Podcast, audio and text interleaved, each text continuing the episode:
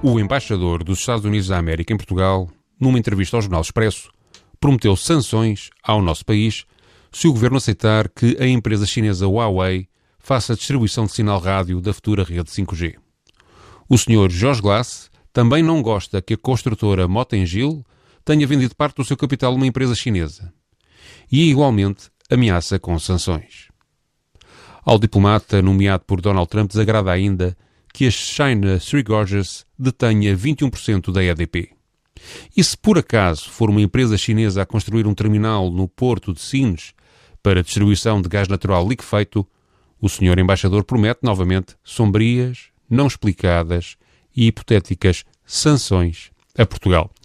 Esta série de ameaças ao nosso país levou o ministro Augusto Santos Silva a dizer que, em Portugal, quem toma as decisões são as autoridades portuguesas. Esta frase, à primeira, até soa bem ao ouvidos patriotas.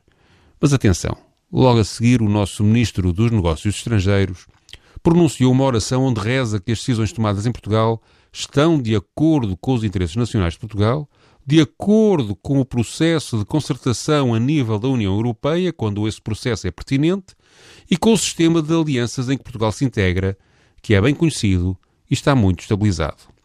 Ou seja, o que Augusto Santos Silva diz com aquele arrazoado é que em Portugal mandam os portugueses, mas pelo menos um bocadinho também manda a União Europeia e no outro bocadinho também manda a NATO, pilares do tal sistema de alianças conhecido e estabilizado, citado pelo chefe da diplomacia portuguesa.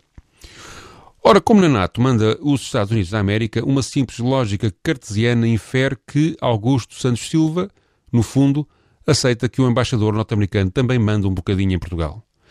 Este embaraço, esta atrapalhação entre a vontade de condenar as declarações de George Glass e a realidade triste da subserviência e da dependência do país a interesses estrangeiros, acabou por ser reproduzida por vários colunistas e comentadores. Por um lado, eles foram lestos a bater no peito o seu fervor patriótico e a rugir a sua indignação contra o embaixador norte-americano e, por outro lado, foram remurejantes a cacarejar ao governo para, em respeito pelos nossos aliados tradicionais, passar a olhar para a China com desconfiança e tirá-la dos grandes negócios do país, que é exatamente o que os Estados Unidos querem e, portanto, passada a ação de hipocrisia, esquecida a ofensa nas brumas da memória, será aquilo que os Estados Unidos vão conseguir.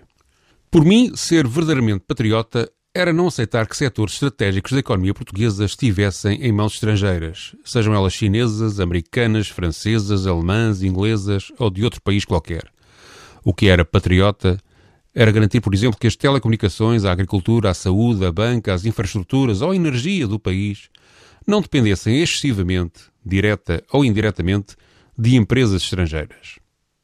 Mas os nossos governantes das últimas décadas, na sua patriótica independência, decidiram exatamente o contrário. Enfim, nada há mais deprimente na política do que leoninos patriotas de peito cheio com coração de galinha.